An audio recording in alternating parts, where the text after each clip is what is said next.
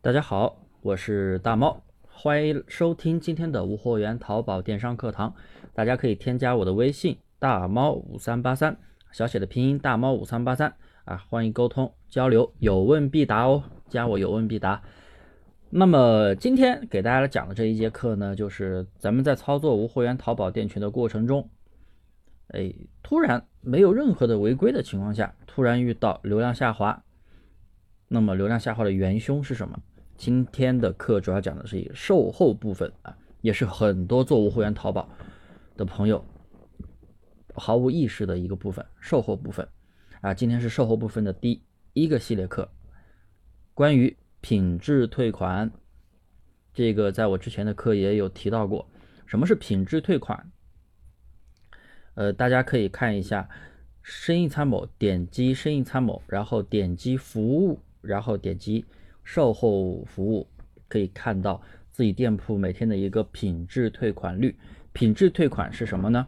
啊，我以服装的品质退款原因为主，就是品质退款就是，嗯，比如说我发货了，然后买家收到货了，然后他申请退款，他的退款原因写了，嗯，快递包裹有破损。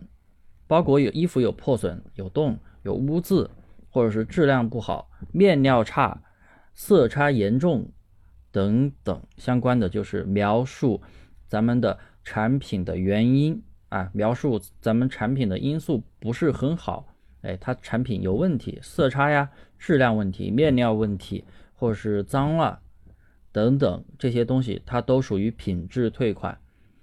我相信很多朋友就是。看到了一些品质退款就忽视了，也包括其他的一些类目啊，标品类目也是，哎，功能描述不对、描述不全等等，总之就是说你的东西不好的那种退款原因，写了这个退款原因的，这通通属于品质退款。品质退款哪怕是一单，它是计算的三三十天内的，哪怕是一单，它都会影响你那个宝贝的权重，从而影响你店铺的全流量。所以大家在。处理售后的时候，一定要先看一下退款原因，人家写了是什么东西。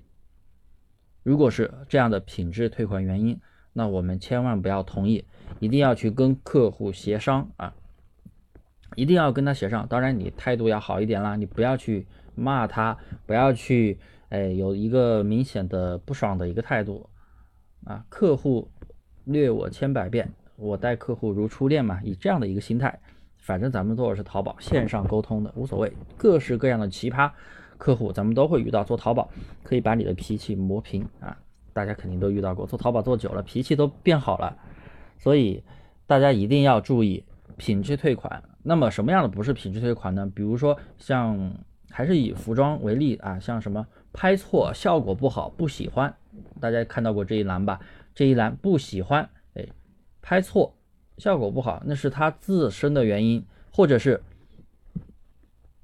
或者是其他，或者是写的其他，哎，原因写的其他，这都不属于品质退款。那么看到这样的，你就马上给他退就可以了。所以啊，大家一定要就是在处理售后的时候注意这个问题，一定不要有品质退款。遇到了品质退款，一定要让他修改原因，再去给他退。那么你去这样维护的话。你的店铺才会越来越好。